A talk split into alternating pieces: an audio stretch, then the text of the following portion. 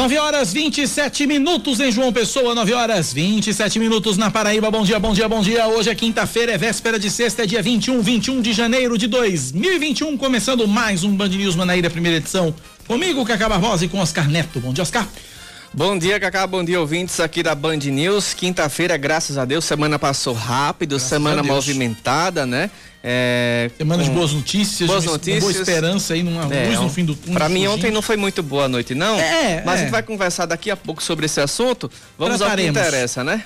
Trataremos sobre esse tema dentro de mais alguns instantes. Vamos aos destaques por enquanto Vamos desta quinta-feira, 21 de janeiro de 2021. Os Ministérios Públicos Federal e Estadual vão apurar se o prefeito de Pombal, Abimael Lacerda, doutor Vericinho, furou a fila de prioridade na primeira fase da vacinação contra a Covid-19 no município.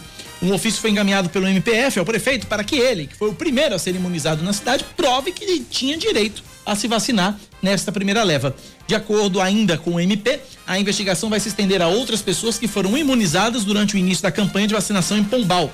A cidade recebeu nesta primeira fase apenas 282 doses da Coronavac, que deveriam ser aplicadas exclusivamente em profissionais da saúde na linha de frente e em idosos que moram em instituições de longa permanência. Um segundo familiar de um paciente transferido de Manaus para João Pessoa é internado no Hospital Universitário Lauro Vanderlei com diagnóstico da Covid-19. Assim como o primeiro, ele veio a João Pessoa por conta própria, foi ao HU em busca de informações e ao apresentar sintomas da doença, testou positivo. De acordo com o hospital, ambos apresentam condições clínicas estáveis. Com isso, subiu para 17 o número de pessoas vindas do Amazonas que estão internadas em unidades hospitalares com a Covid-19. No último sábado, para minimizar o colapso do sistema de saúde do Amazonas, a Paraíba recebeu 15 pacientes manauaras, 12 seguem internados na enfermaria do HU e três foram transferidos para a UTI. 3.103 trabalhadores da saúde já foram vacinados contra a Covid-19 somente em João Pessoa até as três da tarde de ontem, de acordo com a Secretaria Municipal de Saúde. Hoje, as equipes de, de imunização, as equipes de imunização seguem a campanha nos hospitais Santa Isabel, Valentino Figueiredo, Pronto Ouvida, Clementino Fraga, H Unimed, nas UPAs dos bancários Cruz das Armas, Valentina, Jardim Oceania, além do SAMU. Outros quatro hospitais devem iniciar hoje e seguir até amanhã.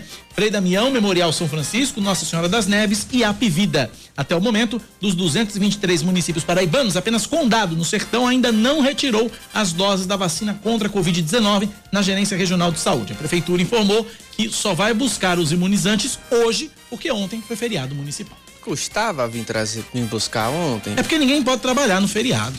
Ah. Feriado, feriado é sagrado. Até para buscar uma vacina. Feriado é sagrado, vidas. a saúde do povo que se dane. É verdade. Entendeu? Feriado é, é sagrado, a saúde do povo que se dane. Cada um aqui Cada dá duas. Piada, viu? Vamos Vai. lá. Começam hoje as matrículas nas escolas da rede pública municipal de Campina Grande para alunos novatos. Por causa da pandemia, o processo é feito pelo site edu.campinagrande.pb.gov.br barra matrículas até o dia 12 de fevereiro. O início das aulas está programado para o dia 18. Já para os alunos veteranos, a secretaria garantiu que a matrícula é automática. O Fórum dos Governadores do Brasil enviou uma carta ao presidente Jair Bolsonaro pedindo que o governo federal converse com os fornecedores de insumos para vacinas contra o coronavírus. O objetivo é manter a campanha nacional de vacinação sem interrupções. A produção do Instituto Butantan e da Fiocruz estão paradas. Né? A produção dos dois institutos está parada por causa da falta de matéria-prima para fabricar as doses. Eita, bexiga, Oscar, é contigo, vai! O São Paulo é goleado em pleno Morumbi por 5 a 1 pelo Internacional, com o resultado da partida realizada ontem à noite pela 31ª rodada do Brasileirão. O Colorado chegou aos 59 pontos e se tornou o novo líder da competição contra 57 do Tricolor. A próxima fase é meio dolo... a próxima frase é meio é... dolorida. Você quer que eu leia para você? Não, eu leio. leio. Eu Também desse... teve goleada ontem à noite em Bragança Paulista. O Bragantino derrotou o Vasco por 4 a 1. Nos outros jogos da rodada, Curitiba e Fluminense empataram em 3 a 3 foi jogão, viu? Foi. Até os acréscimos no Couto Pereira e na Arena do, do Grêmio, o Tricolor Gaúcho empatou em 1 a 1 com o Atlético Mineiro, jogo chato. Chato, sem graça. Exato. No Engenho, no Engenhão, o Atlético Goianiense derrotou. O Botafogo tá uma situação. Não, Milton Neves. Eu só não fico triste porque o Botafogo tá mais lascado do que o Vasco. Não, o, o Milton Neves definiu bem direitinho a situação do Botafogo. O Botafogo está com os nove dedos na Série B, na cova da Série B. E o. Que esperança é essa? É, pois é. Se ele se for, se Lula for botafoguense, então caiu já. Não, ele é corintiano. É amigo. corintiano. É corintiano. Mas, é, pois é, rapaz, a situação do Botafogo tá difícil. Lá na Fonte Nova, o Bahia venceu o Atlético Paranaense por 1 a 0 e aí tá se afastando da zona e tá botando o Vasco dentro da zona. É verdade. Ainda Lembrando que o Botafogo tomou ainda. 3x1 do Atlético Goianiense. Foi a gente, três, a gente né? falando aqui por É, isso, 3 a 1 3 a 1. pois é. E em, em casa, viu? Em No casa, Rio. no Engenhão. Outros quatro jogos completam a rodada, Flamengo Hoje. e Palmeiras um- hoje, né? Outros quatro jogos completam a rodada hoje, Flamengo e Palmeiras no Mané Garrincha em Brasília. No Mané Garrincha? É. Fortaleza e Santos no É Castelão, Maracanã, Goiás. tá, é porque o Maracanã Sim. tá reservado pra final da Libertadores. Ah, a Comebol já tá tomando conta já, já tá verdade, cuidando já do Maracanã. É dia 30 Fortaleza e. Santos no Castelão, Goiás e Ceará na Serrinha em Goiânia e Corinthians e Esporte na Neoquímica Arena. Sabe ontem, quando eu tava assistindo o jogo, você começou a me cornetar no grupinho do WhatsApp. É, da- eu botei o. Vasco, ó, o Bragantino já fez É, já o tava primeiro. assistindo já, mas ali eu não tava tranquilo ainda, jogando em casa, o, Bra- o Bragantino tava jogando muito bem, merecido 1 a 0 Quando foi o segundo gol, aí eu já fiquei aquela coisa, né? Aquela, peraí, eu me levanto do sofá, vou dormir ou não? Aí o Vasco faz 2 a 1 um pinguinho de esperança. É. Aí veio aquele chute de Claudinho que ontem, Ei, Claudinho, ei, meu amigo, fale não. feroz ontem, Claudinho. Fale não, fale não, fale. Aí quando eu me levanto no final do jogo pra dormir, antes de eu desligar a tomada, eu vou esperar essa falta aí. Pronto, Bom. acabou Eu nem desliguei a televisão, puxei com tudo assim, ó. Samsung, Com raiva. desligou.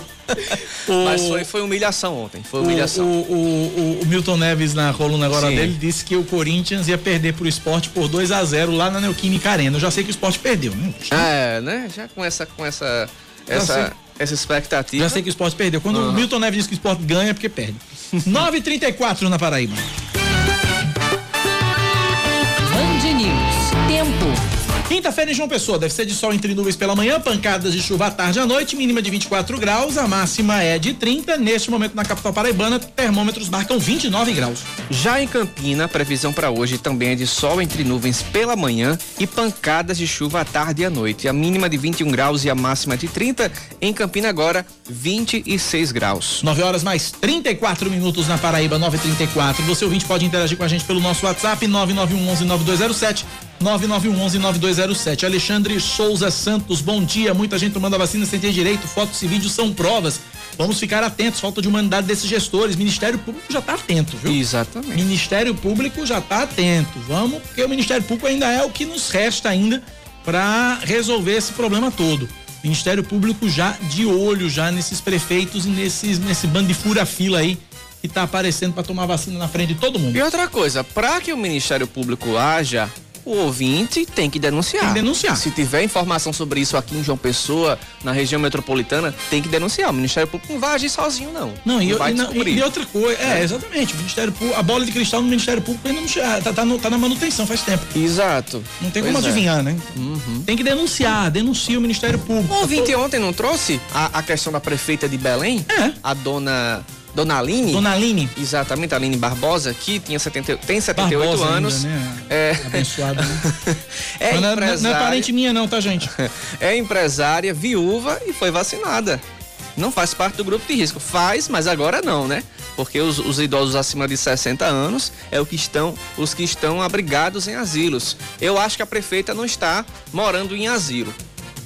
Não, Você não, acha, Cacá? Não tá. Não tá. Para ser prefeito, para morar em asilo, me Não tá, poupe. não tá, não 9h36. Vamos lá. 936 na Paraíba. Bom, vamos falar do outro furafilo de Pombal. É, Doutor Vericinho é, vai ser investigado pelo Ministério Público após denúncias de que ele teria furado a fila da vacina contra a Covid-19. De acordo com o promotor de justiça do município, doutor Leidimar Almeida Bezerra, apesar do doutor Vericinho ser médico, é bom que se diga ele é médico, ele é obstetra, inclusive, mas apesar do doutor Vericinho ser médico, ah, ele, ele tem, e tem 66 anos, e aí é necessário aí descobrir se a, a- a- se ele trabalha na linha de frente do combate ao coronavírus. Vamos ouvir. Então, esse procedimento vai investigar se o prefeito está enquadrado nesse grupo prioritário, já que ele é médico, mas há necessidade de averiguar se ele está na linha de frente no combate ao novo coronavírus. Foi instaurada a notícia de fato, que tem como objetivo apurar se houve desrespeito. O plano de vacinação estabelece grupos prioritários, dentre os quais os profissionais de saúde que estão na linha de frente no combate ao novo coronavírus. Além disso, o Ministério Público vai investigar se outros casos de fura-fila aconteceram na cidade.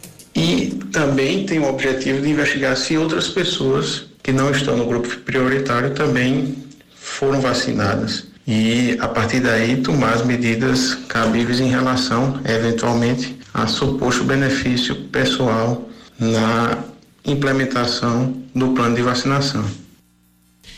Nesta primeira etapa de vacinação, o município de Pombal recebeu 317 doses da Coronavac. Dessas 302 foram destinadas, foram destinadas a profissionais de saúde e outras 15 idosos que moram em instituições de longa permanência. Outro caso foi registrado em Belém, no Brejo, onde a prefeita Dona Line, do PDT, uhum. também tomou a vacina na frente de todo mundo lá. Ela não é médica, ela é empresária, ela tem 78 anos, não estaria entre os grupos prioritários, e durante uma transmissão nas redes sociais é possível ouvir alguém narrando e comemorando o momento em que a gestora é vacinada. O ato contou, inclusive, com aplausos e fogos de artifício. Save the King, né? Salve é, a rainha. Salve a rainha. vamos ouvir aí esse momento de vergonha alheia. Só você quer saber se passou no débito ou no crédito, mas vamos ouvir. Esse momento é importante. É um momento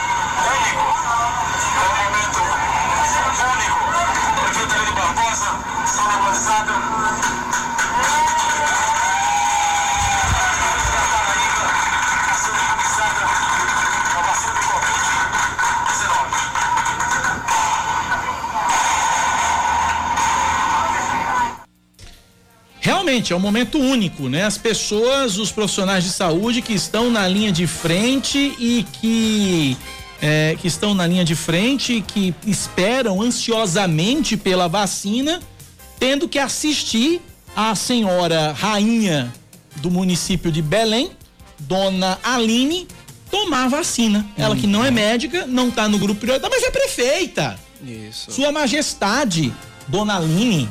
Caneta, a caneta funcionou. Pois é. E aí de quem não vacinasse, viu? E olha que, e olha que chegou dose que só a mulher está lá em Belém, viu? 163. Pois é. 163 doses. Reserva da rainha e depois coloca é, povão. Agora 162, né? Da rainha, Ai, sua majestade Dona Aline e as e, outras. E o comentário, rapaz? O comentário do vídeo é um, um rapaz, um rapaz dizendo que a primeira, a primeira é, o primeiro gesto da, da, da, da, da então prefeita foi trazer o coronavírus para a cidade. Tem babão para tudo, né? Até para falar besteira, né? Meu Deus. Tem babão para tudo, até para falar besteira. Pô, parabéns. Aqui, ó. Ah. Parabéns, vovó. O primeiro ato da prefeita já trouxe o benefício da Covid-19, que a nossa prefeitura tanto precisava. Sensacional, é. sensacional. Até para falar besteira tem babão. Espetacular, é babão puro esse aí. Babão, é aquela, olha, diploma esse. Nada como um dia após o outro. Uma noite, no, com a noite de sono no meio. A gente passou, no, a gente não, nós passamos uma terça-feira feliz, né? Com a chegada da vacina aqui na Paraíba, com a primeira imunização, com a distribuição, avião para lá, avião para cá as vans levando as vacinas, um todo um esquema bonito, a, a, a, enfermeira, dona Marineide, sendo vacinada, o índio do mesmo jeito. Aí na quarta-feira começa a baixaria aqui na classe política paraibana, querendo ser vacinada na frente do povo. Pois Isso é, é lembrando que o Ministério Público. Tá atrás. Viva é. o Ministério Público, salve o Ministério é. Público comunicou que também vai apurar essa denúncia de Sua Majestade a Rainha Dona Aline e que vai acompanhar a vacinação em Belém e também Caiçara, Dona Inês e Logradouro. Os prefeitos e secretários de saúde vão ser notificados para prestar esclarecimentos sobre possíveis falhas e irregularidades durante o processo de imunização. São nove da manhã, 41 minutos na Paraíba, 9h41, Campina Grande agora. O secretário Felipe Reu, secretário de saúde da Rainha da Borborema, rebateu acusações de que pessoas próximas ao prefeito, ao prefeito Bruno Cunha Lima e que não fariam parte do grupo prioritário foram vacinadas contra o coronavírus. As denúncias foram da candidata derrotada à vice-prefeita do município, a médica Tatiana Medeiros, que foi secretária de saúde eh, na gestão do ex-prefeito veneziano Vital do Rego. Mas, segundo o secretário Felipe Reu, não houve qualquer tipo de fraude. Vamos ouvir Felipe Reu. Total desconhecimento dessa pessoa. Ela não deve conhecer o Plano Nacional de Imunização nem o Plano Municipal. Eu até convido, caso ela queira, eu posso enviar para ela os planos para que ela possa estudar e avaliar. E eu respondo de forma tranquila. A gente tem seguido os critérios técnicos e objetivos que esses planos estão elencados, vacinando nesse primeiro momento apenas profissionais de saúde que estão na linha de frente no combate à pandemia e também os idosos em caso de acolhimento acima de 60 anos.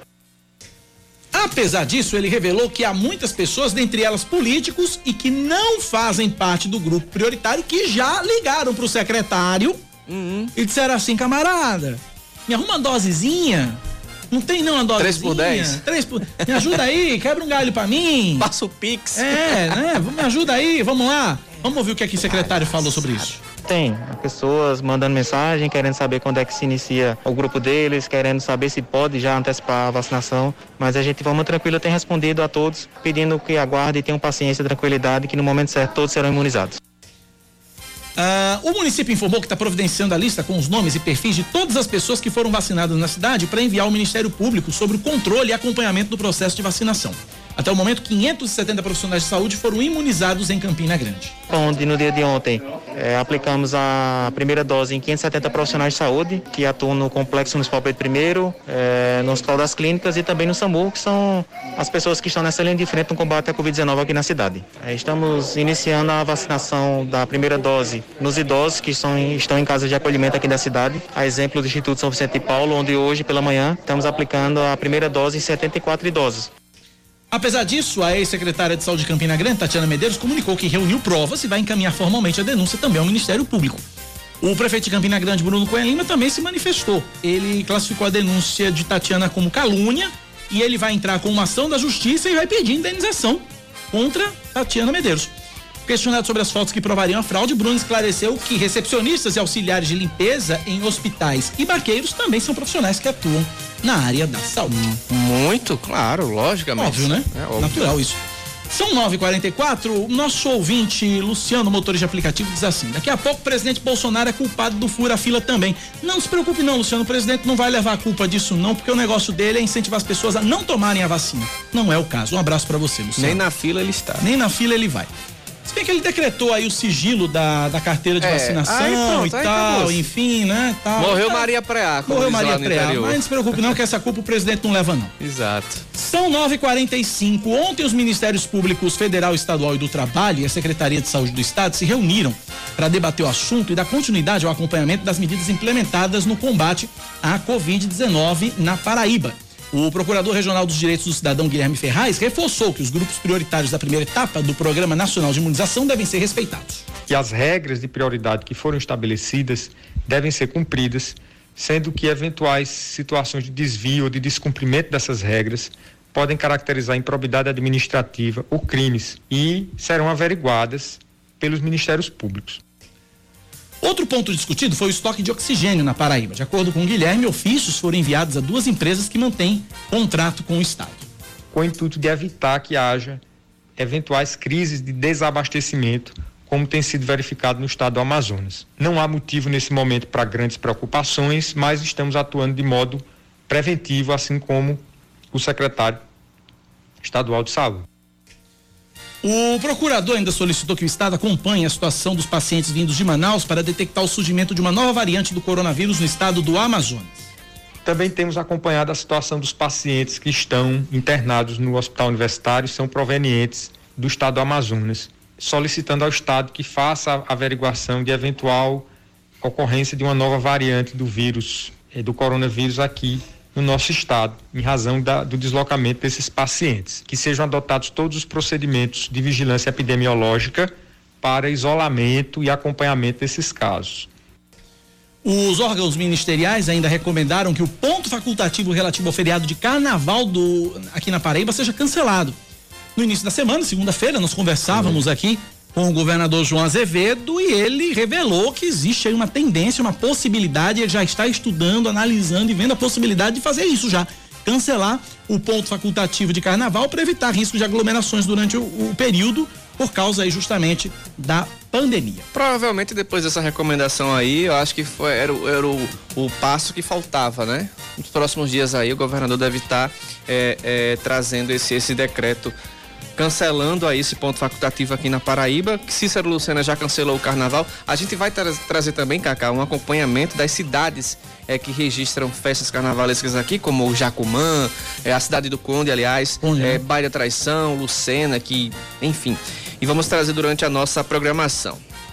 São nove da manhã, mais 47 minutos agora na Paraíba, nove e 47. Samara Gonçalves entra toda saltitante, toda pula-pula. Que que é porque é? a ligação é a deu certo. A alegria deu certo, a ligação deu certo. Qual é a felicidade dela? Ah, muito bem. Estamos então na linha com o presidente do Conselho Regional de Medicina do Estado da Paraíba, doutor Roberto Magliano. Ah, vamos conversar com ele sobre essa campanha de vacinação aqui na Paraíba e outros assuntos também. Uh, doutor Roberto, bom dia, bem-vindo à Rádio Band News FM, satisfação falar com o senhor. Bom dia, Cacá, é sempre um prazer falar com você. Doutor Roberto, para a gente começar, uh, com relação ao, a, a, a, essa campanha de vacinação, a gente tem visto muito aí, muito prefeito, né, que também é médico e que tem aí se valido dessa condição, tem se utilizado dessa condição para tomar a vacina da Covid-19 na frente de todo mundo. Caso do prefeito de Pombal, por exemplo, que embora seja médico, obstetra, não está na linha de frente do coronavírus, mas fez questão de ser o primeiro, numa atitude voluntariosa, entre aspas, é, de, de querer tomar a vacina na frente de todo mundo, enfim, se valendo da condição de médico. Como é que o CRM está enxergando, uh, presidente, esses médicos aí, prefeitos ou esses prefeitos médicos que estão furando a fila? Olha, Cacá, eu, eu não gostaria de falar de casos concretos para não emitir um juízo de valor, uma vez que nós somos uma entidade, uma autarquia judicante. Mas é, vamos falar de uma maneira generalizada.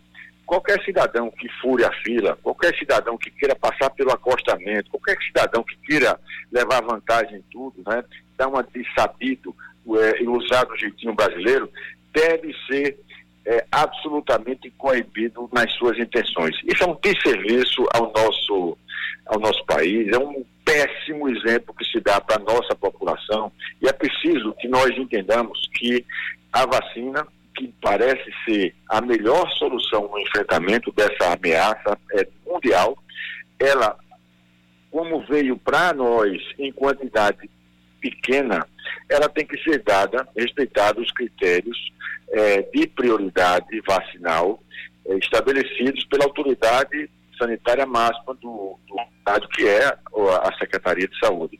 Então, é, para a Secretaria de Saúde, pelo menos é, é, da maneira como foi concebida, todos os paraibanos são iguais no que diz respeito ao acesso à vacina. Mas como vieram poucas, é, se estabeleceu prioridades.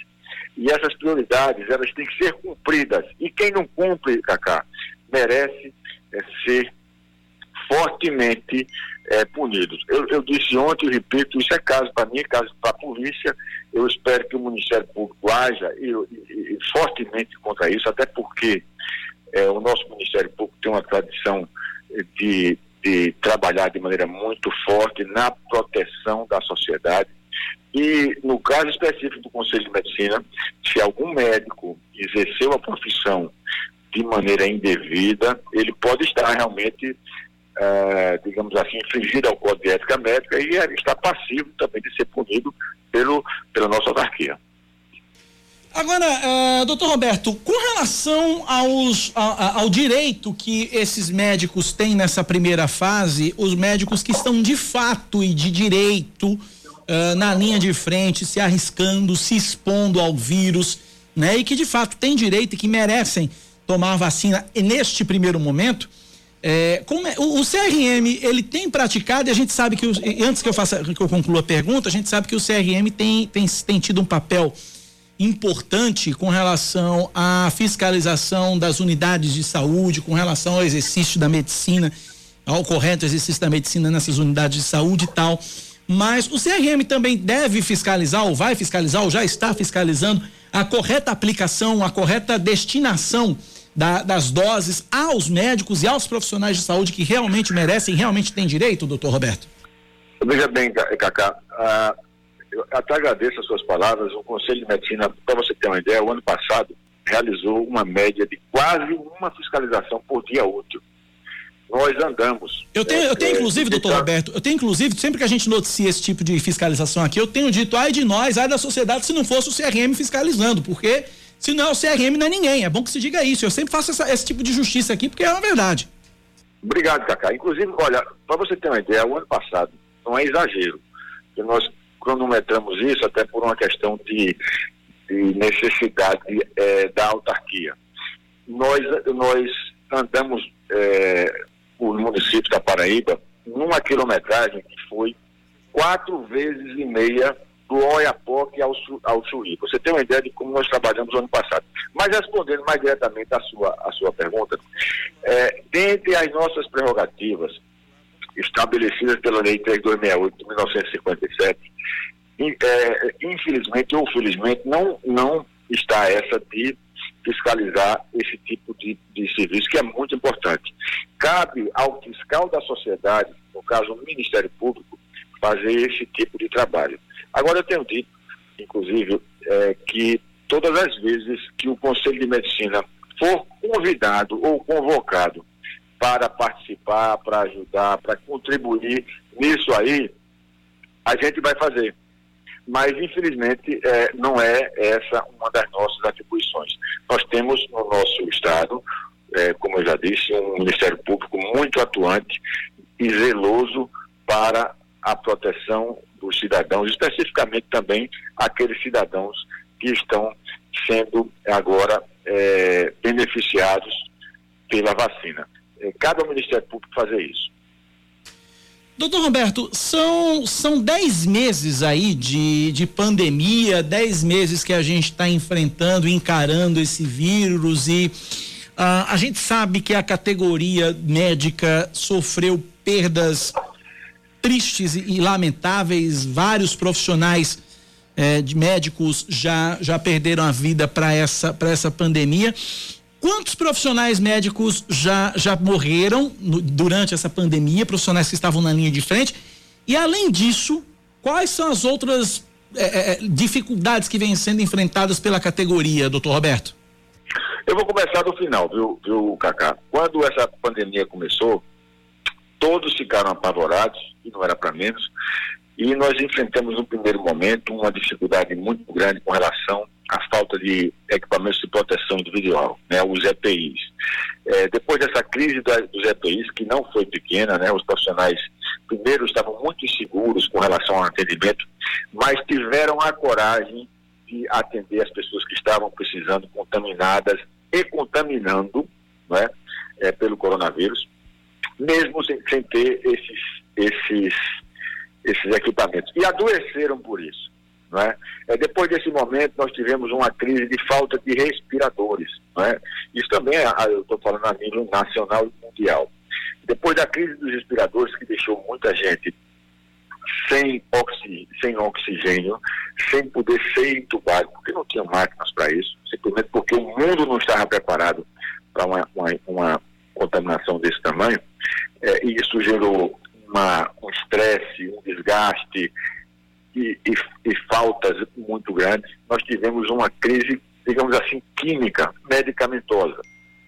Aqui na Paraíba, particularmente, como também em outros estados, nós tivemos a falta de eh, medicamentos sedativos, relaxantes, drogas vasoativas e, infelizmente, nós perdemos pacientes por conta disso, né?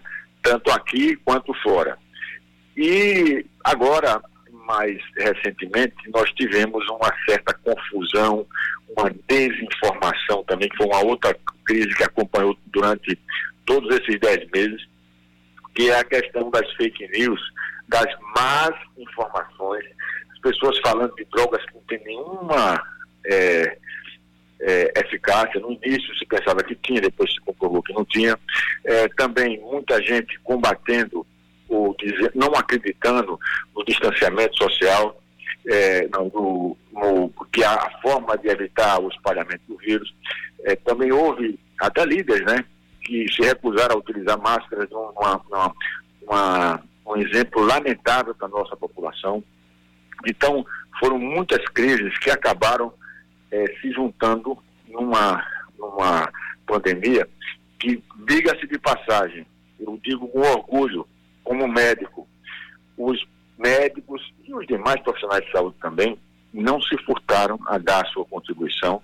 E na Paraíba, por conta desse enfrentamento, dessa coragem, muitos adoeceram e 27 médicos, Cacá, 27 médicos, um, uma história de trabalho, de dedicação ao, a, em hospitais públicos e privados do nosso estado, acabaram morrendo. E só para você ter uma ideia, nos últimos 30 dias, nós perdemos 12 médicos por conta do coronavírus.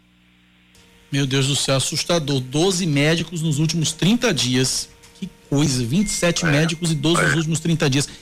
Doutor Roberto, uh, o senhor falou na questão de medicamentos uh, sem eficácia comprovada e a gente, a Band News, a rede Band News vem, vem repercutindo uma, uma ferramenta, um aplicativo disponibilizado pelo próprio Ministério da Saúde, uh, onde as pessoas elas são consultadas, os médicos vão lá, informam os dados dos, dos pacientes e a, a, a ferramenta indica aí o famoso e tão falado tratamento precoce.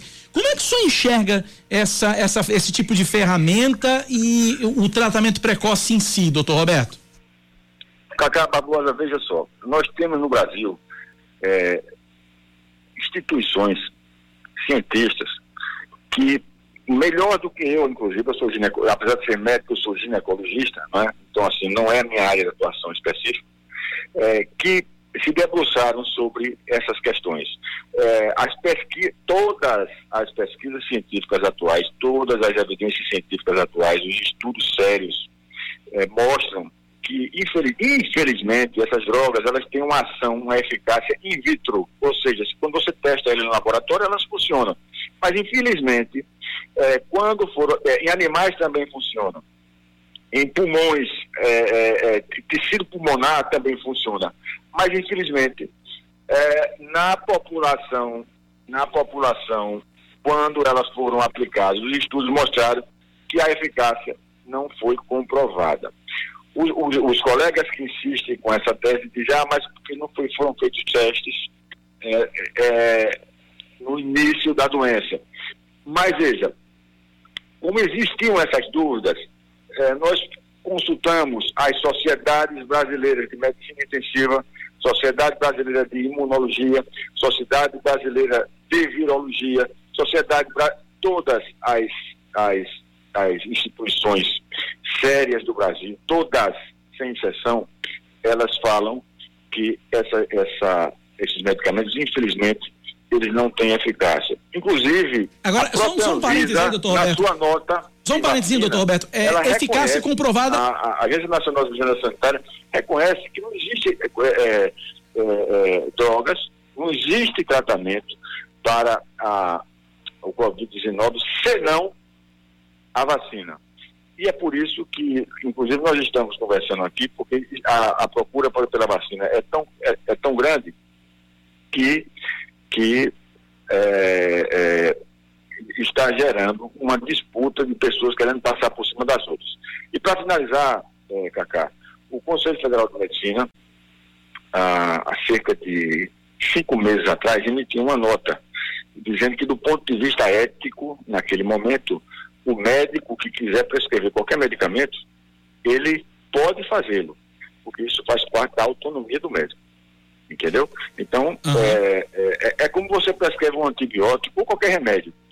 Você tem que advertir a, a, pessoa que toma um antibiótico que aquele antibiótico pode dar um efeito colateral. É, é da mesma forma, você vai dizer, olha, esse remédio tem uma eficácia de tanto. Então, o, ao, aos colegas que estão prescrevendo, continuam insistindo em prescrever essas drogas, é, eles têm a autonomia para fazê-lo, mas eles têm que explicar a quem está tomando que essas drogas, é, pelo menos as evidências científicas e as principais sociedades de especialidade não as recomendam.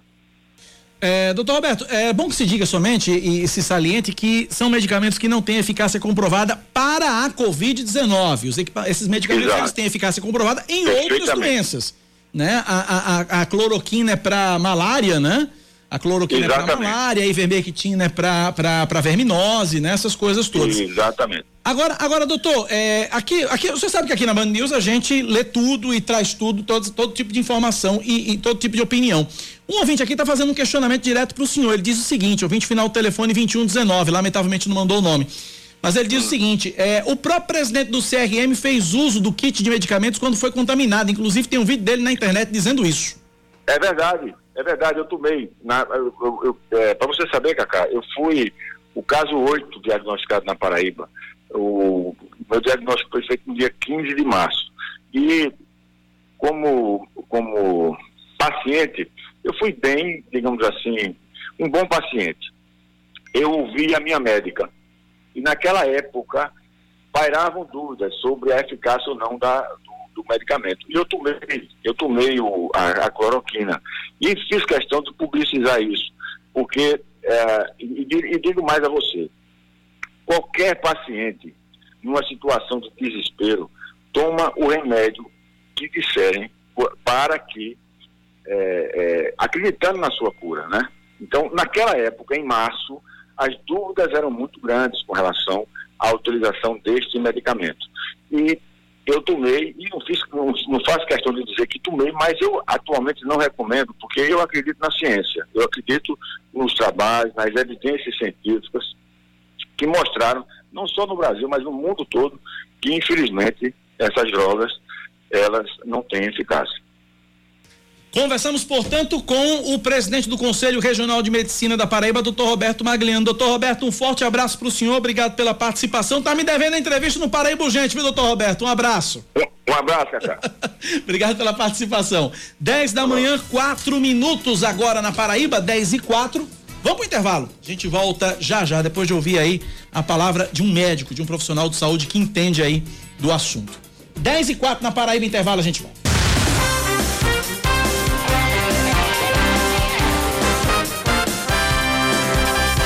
10 horas. Eu tava lendo essa manchete aqui para acreditar. Realmente, o prefeito de São José de Princesa, no sertão paraibano, Juliano Diniz, conhecido como Juliano Matuto, decidiu ele mesmo comprar a vacina Coronavac diretamente ao Instituto Butantan.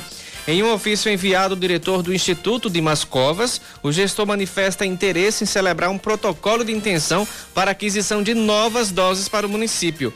De acordo com a Secretaria Estadual de Saúde, apenas 24 doses foram enviadas nesta primeira leva de vacinas para o município de São José de Princesa, que possui pouco mais de 4 mil habitantes. Inclusive, eu tive acesso exatamente ao, ao ofício, ofício Eu pensei que ele tinha tomado também a, a, a, a vacina.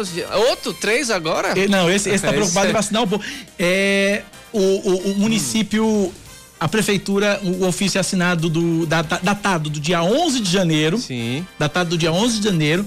E, aí endereçado, o diretor do Instituto Butantan, doutor Dimas Tadeu Covas, Avenida Vital Brasil, 1500 Butantan. E aí tem assim, assunto.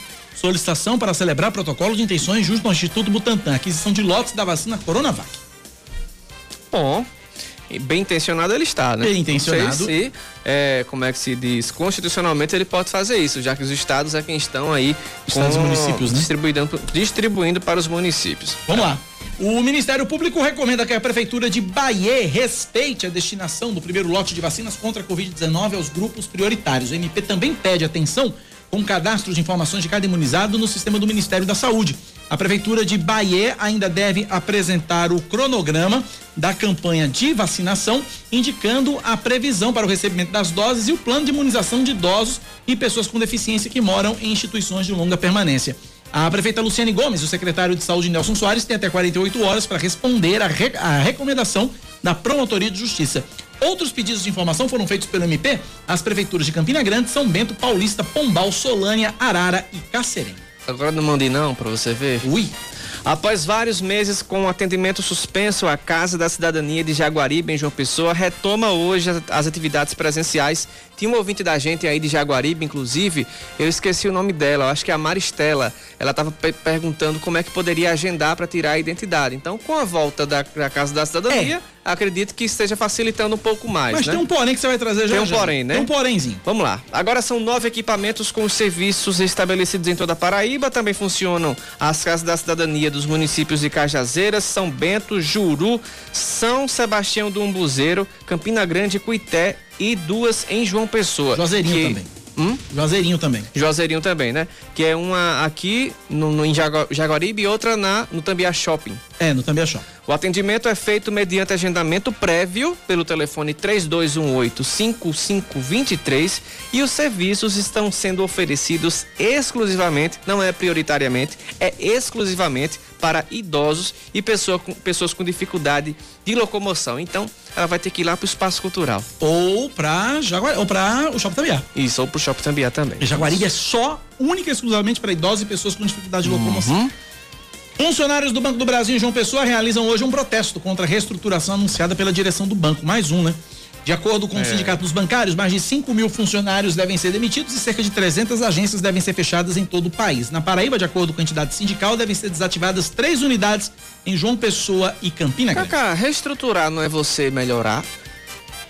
Depende Não é você fazer uma nova estrutura, enfim, melhorar a situação? Não Depende seria do des- ângulo, Não seria depende- desmonte, não? Deve- né? É, Seria a palavra mais adequada. mais né? adequada, mas enfim, vamos, Vamos lá. vamos respeitar as notas que a gente recebe. A Pfizer anuncia que vai começar a vacinar os mais de 1.400 voluntários que receberam placebo durante os testes realizados no Brasil. Todos vão receber gratuitamente as duas doses do imunizante, desenvolvido em parceria com a BioNTech e que não foi adquirido pelo governo brasileiro. Apesar da vacina não ter sido aprovada pela Anvisa, a Pfizer argumenta que o procedimento está de acordo com o que ficou acertado previamente com a agência. O imunizante que tem eficácia superior a 90% é utilizado desde o fim do ano passado por países como os Estados Unidos e o Reino Unido. Muitos países usam a Pfizer. Não sei por que aqui deu esse esse ré pra trás aqui na Anvisa. O que, é que aconte- que aconteceu, Tem Cacá? umas coisas que a gente não consegue entender, não. É verdade. Tem umas coisas que não dá pra entender, não. Brasil. Vamos né? Não dá pra entender, não. Vamos falar de esportes, vai. O Nacional de Patos anuncia o segundo reforço pra temporada 2021. O atacante Thiago Brito, de 28 anos, vem do Nacional do Amazonas e já disputou uma temporada pelo Campinense. Ele começou a temporada 2020 vestindo a camisa do Manaus, mas não chegou a disputar a Série C do Brasileirão. No início da semana, o Verdão Maravilha anunciou a contratação do volante colombiano Sérgio Villarreal, de 25 anos, que jogou no Milionários e no Cúcuta além de defender a seleção sub-20 da Colômbia. A equipe patuense também anunciou o ex-craque Varley, aquele que disse que deixou o Botafogo e agora vai ser o novo técnico da equipe para a temporada 2021. futebol paraibano tá ficando bem internacional, né? Ontem foi um, um ex-craque japonês que veio do Barcelona de, de Cuité, foi? Barcelona de Ilhéu, rapaz. De Ilhéus. De Ilhéus. Eu pensei que era Cuité. rapaz. Aí agora o Sérgio Vila Real, do Milionários de ir no Cúcuta. Cúcuta, Colômbia. olha aí que sensacional. Deve Ah, ser o time da ótimo. quinta divisão da Colômbia. 10 da manhã, 14 minutos. A equipe de Patos. A equipe patoense. Não, deixa pra lá, deixa pra lá, deixa, deixa. Vai, vai, vai, vai. Esquece, esquece. Esquece, esquece. Deixa pra lá. esquece. 10 e 14 na Barcelona de Cuité foi, foi um agafe muito grande. Vamos lá, vamos lá, vamos lá. Seguindo aqui com mais informações pra você aqui na Rádio Band News. Tem ouvintes participando com a gente pelo nosso WhatsApp no 99119207. Vamos ouvir. Cacá, bom dia, Oscar. Ô, Cacá, não entende a população em geral, né? Porque o pessoal ficaram com o pé atrás com essa vacina, certo? Não, dizendo assim, não, é que era para o, o, o prefeito, era para os, o- os governadores, era para os deputados, todos tomarem, ser os primeiros a tomar essa vacina. Com medo, né, de um pé atrás, né, com medo dessa vacina ser, ser, não ser eficaz e, e- e causar e causar coisas ruins, certo? Aí vem um prefeito e se a vacina, né? Aí o pessoal vai achar ruim, porque o cara se vacinou. Como? Se todo mundo queria que as pessoas de, de alta patente se vacinassem primeiro, né? Com medo da vacina dar errado. Eu não, não entendo as pessoas, não. Um abraço, Cacá.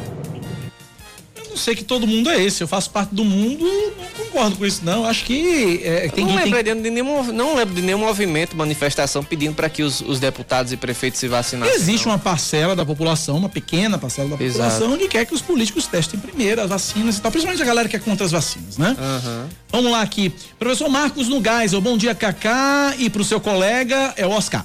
Uh, existe um vídeo rolando de uma enfermeira recebe aplicação de ar no corpo, insinuando que é vacina contra o coronavírus. Uh, aí, sugestão de pauta aqui que a gente vai analisar aqui. Ele sugere um profissional da, da área de medicina para é, explicar as, as, complicações que acontecem em quem recebe aplicação de ar. Inclusive, esse vídeo, viu, professor Marcos, é, foi registrado no Ceará. Ah, inclusive, foi denunciado esse vídeo ao Ministério Público. É, a prefeitura de Quixadá, no Ceará, denunciou esse vídeo que mostra uma profissional de saúde é, recebendo aí recebendo uma injeção com a seringa vazia, uhum. né? A prefeitura disse em nota que o vídeo sofreu alterações, trata-se de uma fake news. Nas imagens editadas, uma mulher aparece recebendo a vacina aplicada com uma seringa vazia pelo prefeito que é médico. Na, no vídeo original, a mesma mulher aparece sendo vacinada normalmente com uma dose da Coronavac, vacina que chegou ao Ceará na última segunda-feira. Esse vídeo foi divulgado nas redes sociais por um site lá do município de Quixadá e por, e por, influenciadores digitais do município. Então, é uma fake news. A, a, a, o vídeo foi um vídeo editado, um vídeo montado, que hoje é plenamente possível. Uhum. Hoje é plenamente possível. Ontem mesmo, eu, eu recebi um vídeo do.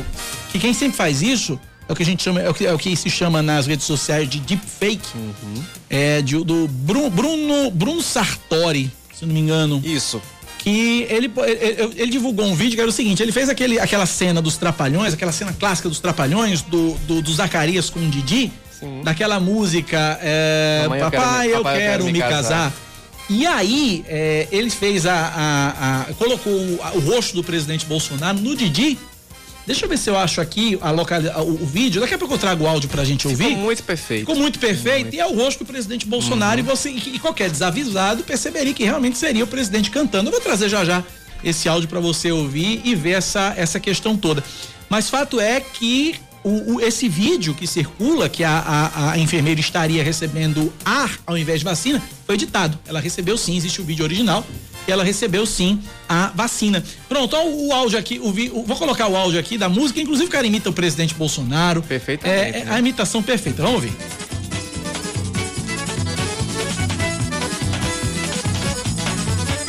Papai, eu quero vacinar. Oi, minha filha, cê diga qual de quem? Eu quero vacinar com a da Moderna. Com a da Moderna, cê não vacina bem. Por que, papai? A Moderna é dos Estados Unidos. Sem troca, amigos são inimigos também.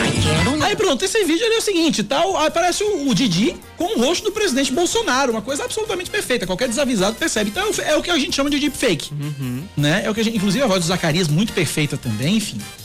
São 10 e 19 na Paraíba, 10 da manhã, mais 19 minutos. Uh, já é intervalo?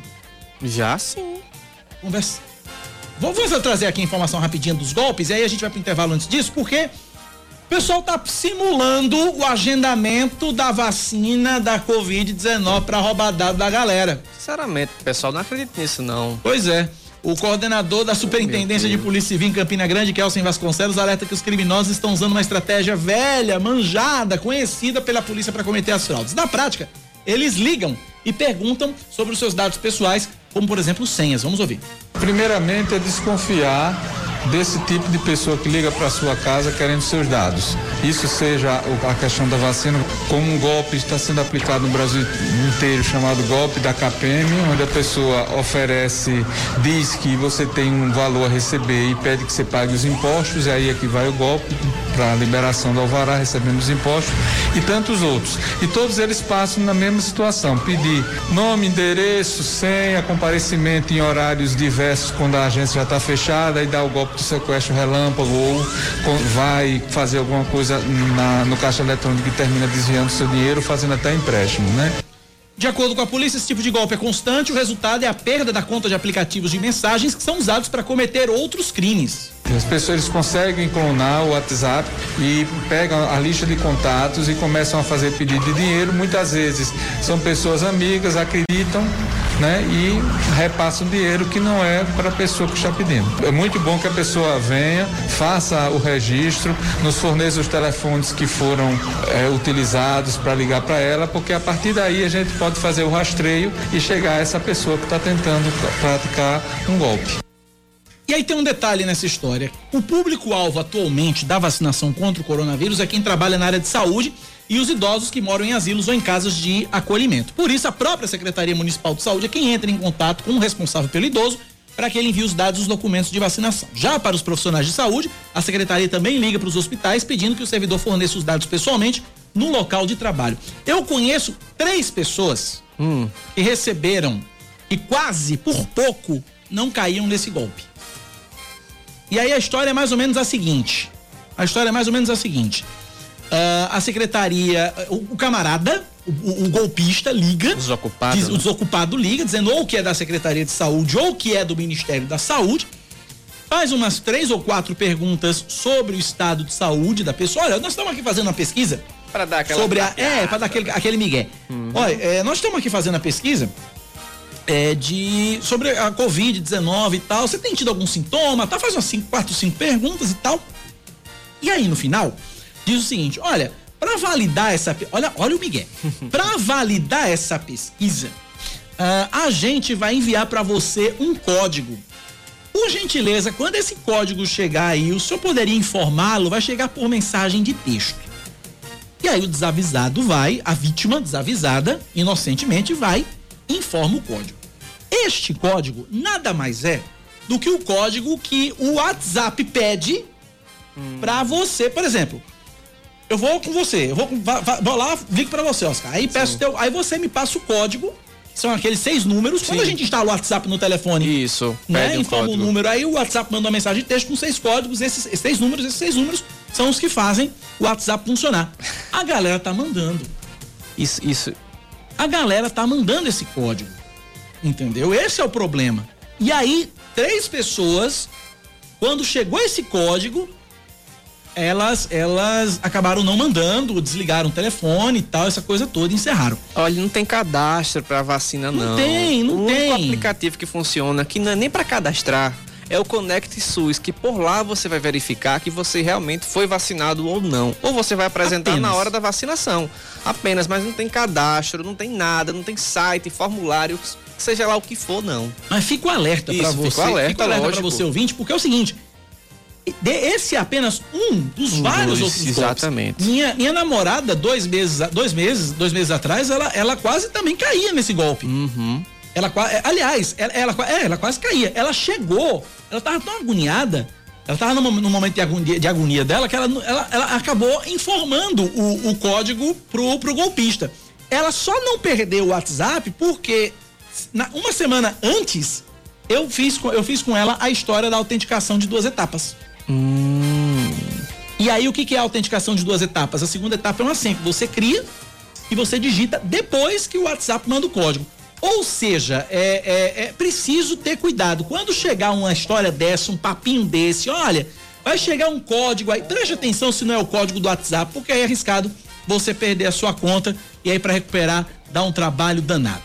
Ah, bom dia, Cacá, toda a equipe. Luiz Ribeiro de Jardim Aeroporto. Nós ouvimos falar de um monte de cidade que tá vacinando e Bahia. Nada ainda. Não, tá vacinando, tá vacinando. Vaci começou a vacinação ontem na cidade de Bahia, mas é aquela história. Somente para profissionais de saúde, é grupo prioritário, tá certo? Profissionais de saúde idosos que moram em asilos. Se você não fizer, fizer não, não tiver fazendo parte desse grupo, tem que esperar um bocado. Ah, bom dia. Ouvi vocês falando sobre agendamento para tirar o RG. Não, não é o agendamento para tirar o RG, é o agendamento para ser atendido na Casa da Cidadania. Só que ela diz o seguinte: desde antes da pandemia, ou seja, a pandemia nunca pode ser usada como justificativa, já não conseguíamos agendar pelo site. Eu estou alguns meses tentando, já efetuei o pagamento da taxa, mas a mensagem é a mesma. Não há horário disponível. Não há horário nunca, porque eu venho tentando praticamente todos os dias. Queria entender essa dificuldade com a emissão desse documento. Se vocês conseguirem entender e me explicar, super agradeço.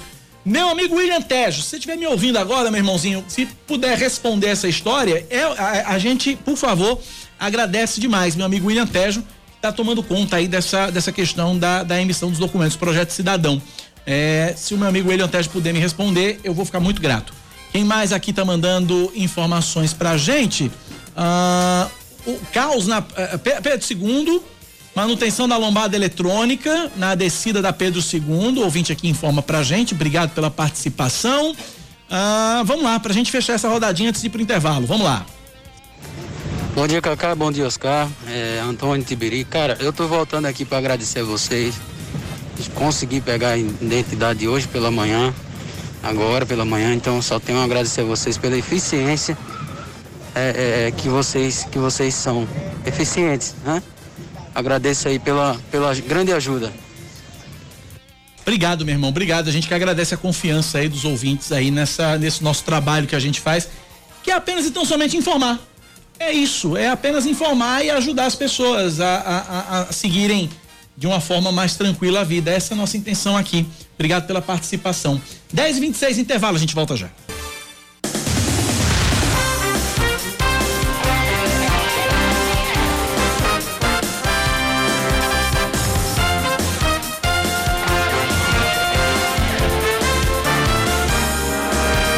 10 horas mais 31 minutos agora na Paraíba, 10 e 31 Mais destaques para você. A Secretaria Estadual de Saúde confirma 1.272 novos casos de Covid-19 e 14 mortes na Paraíba entre terça-feira e ontem. Com isso, já foram detectados 179.353 diagnósticos desde o início da pandemia na Paraíba, com 3.926 óbitos e 138.664 pacientes recuperados. A ocupação total de leitos de UTI em todo o estado está em 51%. O primeiro lote da vacina contra a Covid-19 no município de Marcação, o litoral norte da Paraíba, deve beneficiar quase a metade de toda a população. Isso porque a maior parte das vacinas destinadas à cidade é para os índios que moram nas aldeias da terra indígena Potiguara, Inclusive, Genildo Alencar, de 44 anos, foi o primeiro indígena a ser vacinado em solo paraibano. Ele faz parte do grupo de risco por ter histórico de hipertensão e também de diabetes. Somando os profissionais de saúde que atuam na linha de frente, o índice de imunização no município deve chegar a 46,8% da população da cidade de Marcação, no litoral norte da Paraíba. Seguindo com mais um destaque para você, a Universidade Federal da Paraíba inicia o treinamento dos profissionais que vão atuar na linha de frente de testagem para a Covid-19 na comunidade acadêmica. O evento que começou ontem e vai até amanhã está sendo realizado pela Comissão de Biossegurança da UFPB e faz parte do planejamento para o retorno das aulas presenciais. A sala de testagem é, vai começar a funcionar semana que vem no campus 1, em João Pessoa, com capacidade para a realização de até 100 testes por semana. Quatro homens são presos nos municípios de Campina Grande, Catolé do Rocha, João Pessoa e Souza. Eles são suspeitos de terem participado de terem participação em pelo menos 15 homicídios na região de Catolé do Rocha em 2020. De acordo com o superintendente da Polícia Civil de Patos, o delegado Silvio Rabelo, os principais suspeitos dos crimes já estão presos. Do segundo semestre de 2020 até hoje, ocorreram dois homicídios em Catolé do Rocha, enquanto no primeiro semestre do ano passado, pelo menos 30 pessoas foram mortas. Foi uma verdadeira chacina lá em Catolé do Rocha, para ouvinte que lembra, né? A gente trouxe essas informações por aqui.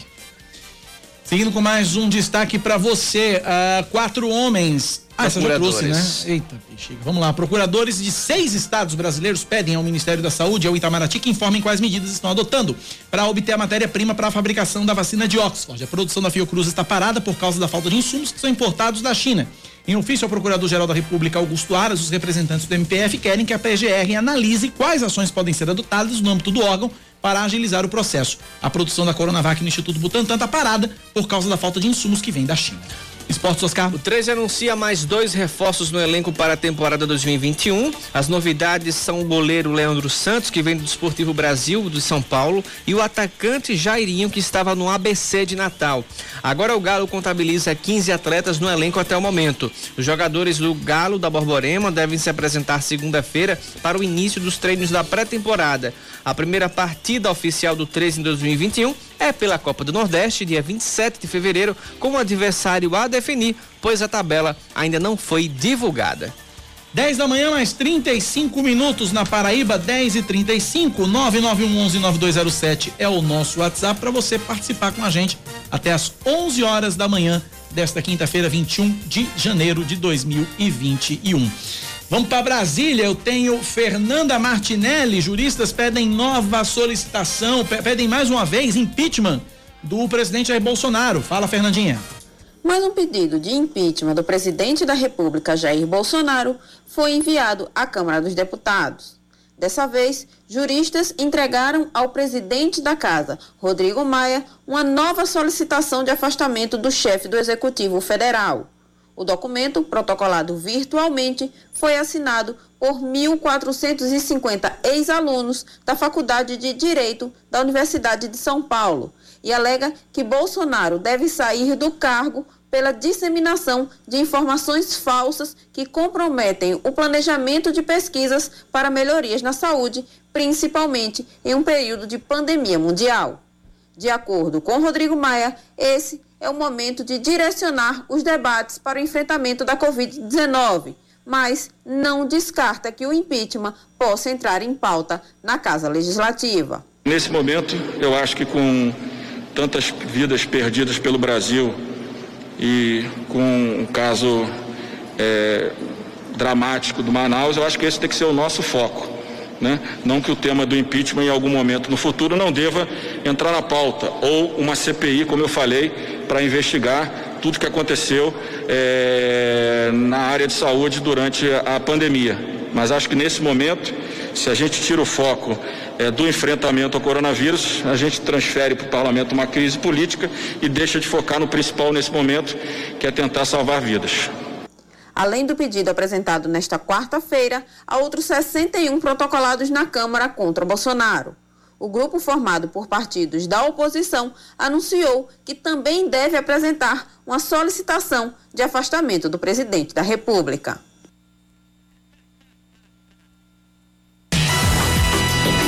10 e 37 agora na Paraíba, 10 da manhã, mais 37 minutos. A gente segue aqui com o nosso Band News Manaíra primeira edição, repercutindo aí esses pedidos de impeachment contra o presidente Jair Bolsonaro com o professor de Direito jornalista, doutor Ricardo Sérvulo. Está com a gente a partir de agora. Doutor Ricardo, bom dia, bem-vindo à Rádio Band News FM. Bom dia, Cacá, bom dia, Oscar, bom dia aos ouvintes da Band News FM. Doutor Ricardo, qualquer pessoa pode pedir o um impeachment de um presidente da República? Olha, é, o impeachment ele tem os, os legitimados, né, que podem é, fazer o pedido e ele é, é encaminhado para as casas, no caso é encaminhado para a Câmara e o, o presidente da Câmara é, delibera ou pede para engavetar, pede para arquivar o pedido. Né?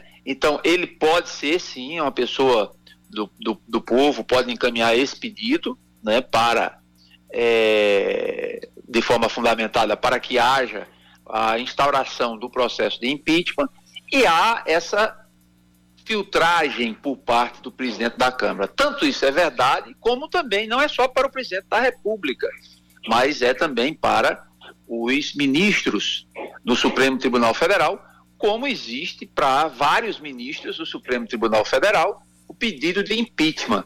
Mas o que na prática e contra o presidente da República na, é, existem vários pedidos é, que estão é, à espera de serem pautados pelo presidente da Câmara. No caso, o atual presidente da Câmara, que era Rodrigo Maia. Agora, é, com relação a isso, é, a esse impeachment, tem, tem é, a última conta que eu tive, a última, o último número que eu tenho, eram 60, 60 pedidos, mais de 60 pedidos de impeachment que estão sobre a mesa do presidente da Câmara dos Deputados, Rodrigo Maia. E ele pode segurar esses pedidos de impeachment por tanto tempo, mesmo que esses pedidos sejam negados ou, ou rejeitados ou arquivados. Ele pode passar tanto tempo com esses pedidos dormitando ali na mesa dele? Qual, como é que Cacá, funciona? Qual é a prerrogativa do presidente da Câmara dos Deputados num momento como esse? Cacá, uma, uma das principais prerrogativas do presidente da Câmara é controlar a pauta.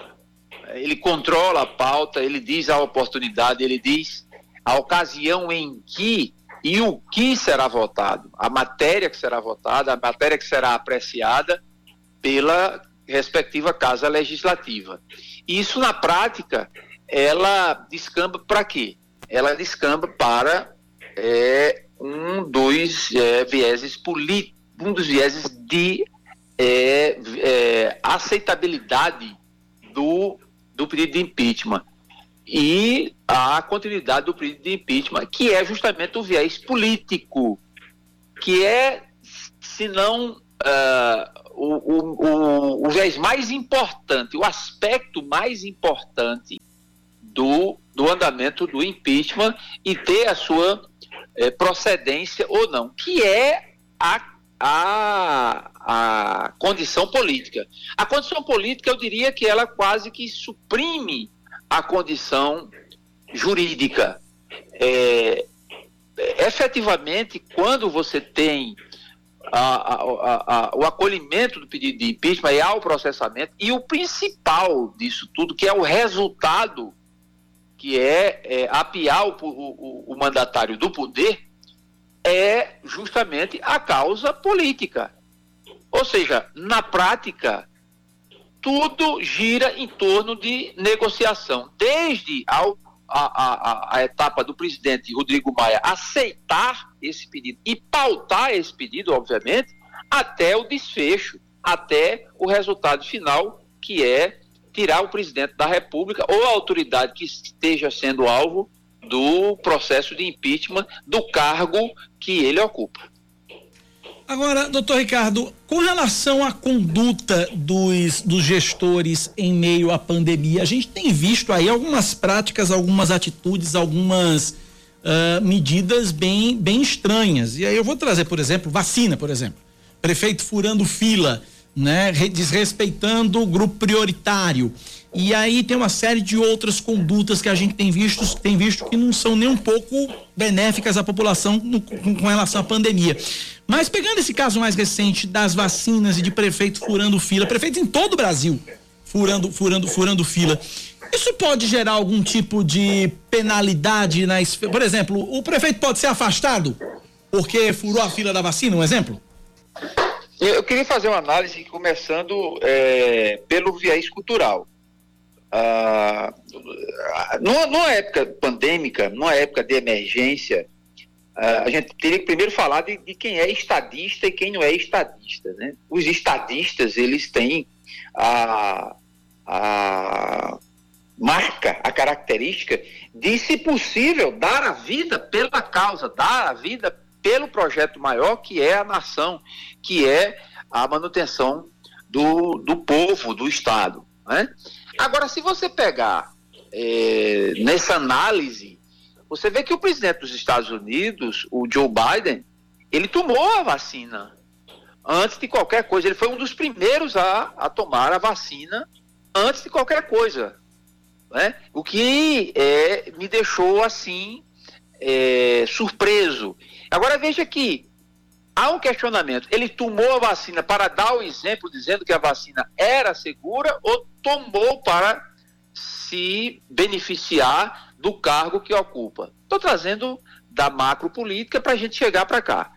Então, é, parece-me que, segundo a imprensa, é, ele teria sido esse vetor, esse, esse é, paradigma, o líder mostrando que é segura a vacina e que ele precisa, e que as pessoas precisam tomar a vacina, e ele dando o exemplo.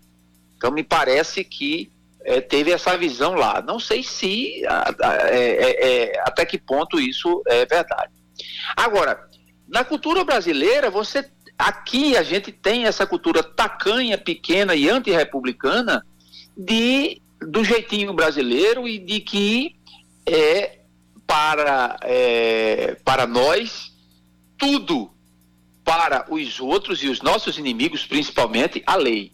Então a gente esse, esse, é um adágio que, que existe dentro da administração pública que a gente precisa mudar e que a gente vê realmente na prática é, a, a, não todos, mas uma boa parte deles que não quer dar o exemplo. Ele quer sim é, se beneficiar da condição de alcaide, né, da condição de, eu não digo somente do prefeito propriamente dito, mas digo de, de autoridades no modo geral. Você veja que o Supremo Tribunal Federal, Cacá, ele pediu exclusividade, é, um, um, um é, foi, foi direcionado à, à fundação, uma, acho que foi a, a Fiocruz, é, você me corrija se eu estiver errado, por favor, com exclusividade para que os, os ministros supremos tomassem E, com todo respeito, isso é, seria uma, uma forma de tangenciar a, a, a ordem normal de vacinação, que caiu como uma bomba, isso perante a opinião pública, e é, houve uma, uma crítica muito severa. Depois, o ministro Luiz Fux veio na beira do palco dizer que o responsável por esse pedido era o chefe do Serviço Médico do Supremo Tribunal Federal, que foi exonerado. Depois, o chefe do, do Serviço Médico do, do Supremo Tribunal Federal disse que se tinha conhecimento que aquele pedido era para é, é, contemplar e tinha autorização para fazer esse pedido. Então, é, e aí dando uma, uma, é, uma benesse, né, uma benesse para suas excelências, os ministros do Supremo Tribunal Federal. Que, a meu sentir, eu acho que em tese eu estava é, construindo esse raciocínio, eu acredito numa, numa hipótese de que quem não precise tomar esse, esse, esse, esse medicamento e que é, realmente não seja do grupo de risco, não esteja é, porque às vezes tem médicos que estão atendendo. Às vezes eu, eu, eu, eu conheço casos que o sujeito é médico, é, é, é, prefeito e está fazendo atendimento. Está fazendo atendimento, que eu aí eu acho que é uma coisa diferenciada. Né? Mas de um modo geral, eu vejo que pode, em tese, gerar uma conduta de improbidade administrativa, inclusive com a atuação do Ministério Público, a, é, é possivelmente é, ajuizando ações contra, não é especificamente contra prefeitos, mas contra autoridades, contra pessoas, de um modo geral, que ocupam cargo público que possam estar é, furando a fila. Para a gente finalizar, doutor Ricardo, com relação ao processo de aquisição das doses, a gente tem visto governadores se organizando é, para comprar as vacinas. É, sem passar pelo governo federal. Agora há pouco nós trouxemos um prefeito de São José de Princesa que emitiu um, um, um ofício direto para o Instituto Butantan querendo comprar as doses da Coronavac lá. Isso pode ser feito passando por cima do Ministério da Saúde, passando por cima do governo federal, de forma paralela, de forma for, por fora da, da, da, da, da esfera nacional, por fora da estratégia de vacinação, vamos dizer assim? Olha, assim, eu não tenho a menor, a menor dúvida que pode sim. Porque é, é preciso que a gente faça um exercício de é, é, rememoração, né, de rememorar. O que foi que o Supremo Tribunal Federal disse? O Supremo Tribunal Federal disse que os municípios e os estados têm plena autonomia para gerir a crise da pandemia. Né? Ora, o que, a, a, única exigência que se faz, né, que se impõe a esses gestores, aos prefeitos, é que esses medicamentos, no caso os, os antivirais, né, os, as vacinas propriamente ditas, elas sejam chanceladas pelo órgão, o órgão de controle de saúde é, federal, que no caso é a Anvisa. Então, se essas vacinas foram aprovadas pela Anvisa, no caso a, a da Pfizer né, e a Coronavac foram, foram chanceladas pelo, pela Anvisa, eu não vejo nenhum impedimento de que é, os prefeitos possam fazer essas gestões, uma vez que o órgão de saúde federal, de controle de saúde federal, já autorizou, dele fazer a, a, a aquisição dessas vacinas. E está é, dentro especificamente da própria dicção, daquilo que disse a decisão do Supremo Tribunal Federal, que esses entes federados, no caso os municípios e os estados, gozam de autonomia plena para gerir a crise, para adotar as medidas cabíveis, seja para é, quem pode o mais, pode o menos também, seja para fechar comércio, fazer lockdown, para abrir horário de, de funcionamento, para fechar horário de financiamento e também para comprar medicamentos para o controle e o combate a esse famigerado é, vírus do corona, do corona, do novo coronavírus, é, que assola não só o nosso país, mas o mundo inteiro. Doutor Ricardo Sérvulo, obrigado mais uma vez pela participação. Forte abraço. Forte abraço, bom dia a todos. 10h50, intervalo, a gente volta já.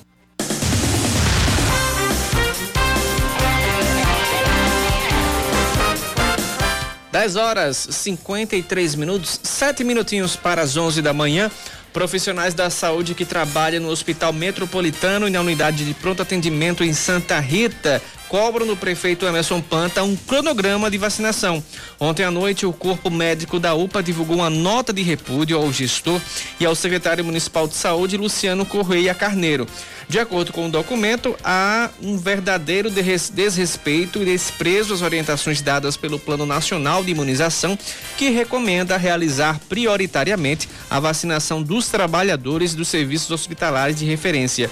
Em nota, a Prefeitura esclarece que não há qualquer recusa para imunizar os profissionais, mas não diz quando, quando eles vão receber devidamente a vacina. A gente sabe também que o Metropolitano foi palco do hospital de campanha, né? É. Vários, ainda, e ainda abriga ainda pessoas que têm o coronavírus. É importante que esse pessoal se imunize, né? Assim como todos os outros. Todos mas os o outros, Metropolitano é, foi, é, cedeu o seu espaço para o hospital de campanha. Seguindo com mais um destaque para você, o Hospital Universitário Lauro Vanderlei iniciou ontem a imunização contra a Covid-19 dos profissionais que atuam na unidade. A expectativa é de que os cerca de 2.500 funcionários sejam vacinados de acordo com a disponibilização das doses e conforme a agenda programada pela instituição. A primeira imunizada foi a técnica de enfermagem Luzinete Fernandes Moraes, de 63 anos, que trabalha no HU há quase 40. E a gente segue com mais destaques. As doações de sangue no Hemocentro caíram 13,6% em 2020. Com a pandemia da Covid-19, os voluntários se afastaram dos pontos de coleta e a redução foi de 11.514 doações quando comparado com 2019. De acordo com o Hemocentro, os pontos de coleta do estado apresentaram queda. Em João Pessoa, a redução foi de 12%, em Campina Grande, 11%, em Cajazeiras, 29%, em Catolé do Rocha, 20%, Itaporanga, 18%, Patos, 12%, Piancó, 5% e em Souza, 32%. Mais um destaque para você. Um homem tem a mão esmagada enquanto limpava uma máquina em funcionamento no bairro Marcos Moura, em Santa Rita. O acidente aconteceu hoje de manhã em um galpão de uma loja de tecidos. O homem foi socorrido por colegas e levado em um carro particular para o Hospital de Emergência e Trauma de João Pessoa. No trajeto, o veículo foi interceptado por uma ambulância do Corpo de Bombeiros e concluiu o transporte do trabalhador. Mais informações em instantes aqui na Band News FM. Uma nova pesquisa Poder Data Band apresenta, aponta que a aprovação do governo Jair Bolsonaro ficou estável nos últimos 15 dias. As variações ficaram dentro da margem de erro de dois pontos percentuais. Os que agora avaliam o trabalho do presidente como ruim ou péssimo somaram 43%. Já para 35%, a gestão é boa ou ótima. 20% afirmaram que o trabalho está regular. 2% não souberam ou não responderam. Em relação ao governo, 48% desaprovam e 45% aprovam a gestão. 7% não souberam ou não responderam. Tem novidade no Belo, né, Cacá? Tem novidade no Belo. O Botafogo anunciou mais dois reforços para a temporada 2021. São os zagueiros Samuel e Zulu. Com a dupla, o Belo já conta com cinco jogadores para o setor defensivo e 16 atletas, contando com as outras posições. Samuel é o mais experiente, tem 28 anos, estava no Aduris do Paraná. Já Zulu tem 22 anos e, passou, e estava no 15 de Jaú, de São Paulo. A dupla agora se junta aos demais zagueiros do elenco, que são Fred, William Machado e o jovem Gabriel Iano. 10 da manhã, 56 minutos, hora dele. Esportes com Yuri Queiroga. É imprescindível para que um clube prospere no futebol de hoje compreender a nova ordem do futebol. Não se faz mais isso simplesmente com uma associação de abnegados e com financiamento do poder público. Aliás, isso vira um vício, e é esse vício que atrasa cada vez mais o futebol da Paraíba. Se você falar que o futebol hoje é negócio para muitos dirigentes, é arriscado que eles compreendam que o tal negócio seja transformar o clube num balcão de negócios e fazer algum conchavo para abrigar ou vender jogadores. E se falar que o futebol é business, é possível que perguntem de onde vem e para onde vai. E se perguntar sobre marketing, talvez achem que marketing é só estampar a marca de um determinado empreendimento local na camisa, ou então abrir redes sociais, por assim dizer. O futebol hoje virou negócio porque virou business. Isso é muito mais profundo do que empurrar jogador X ou Y para forçar uma negociação. Vai ao âmago do fazer futebolístico e da gestão. O business do futebol é compreender que ele virou uma indústria de entretenimento e consumo, com a diferença que o produto que você vende não é feito de coisas e sim de pessoas, o consumo das emoções. E o torcedor, enquanto consumidor, só quer algo que o emocione e o faça se sentir representado. Aí eu vou citar um exemplo um bom exemplo deste início do ano.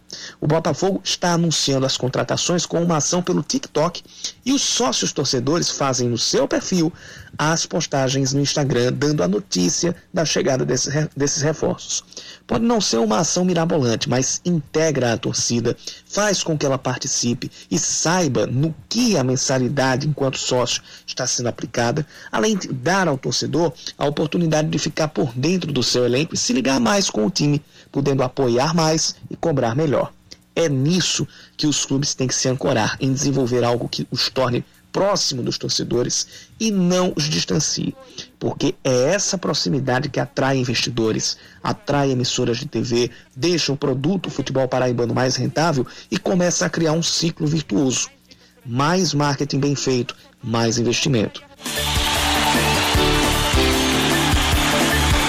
10h59, não há tempo para mais nada. Eu tô indo pra TV Manaíra, 1h10 tem em primeiro plano, ainda cobrindo as férias de Região Negras. Fico por lá até meados de fevereiro. Oscar Neto continua aqui no estúdio da Band News, porque vai começar o Band News Station com Eduardo Baran e Carla Bigata. Amanhã cedinho, seis da manhã, eu tô de volta. Valeu, Oscar. Acabou a viagem pra TV, certo? Você é. fica muito longe. Muito longe. descer a escada. Você vai continuar aqui na redação. É, vou pra né? redação ali. Comendo nosso juízo, mas enfim. Enfim, é isso. Minha função Até é essa. amanhã, Cacá. Um abraço, obrigado Bom. pela participação de Valeu. todos. Vem aí o Band News Station. Tchau.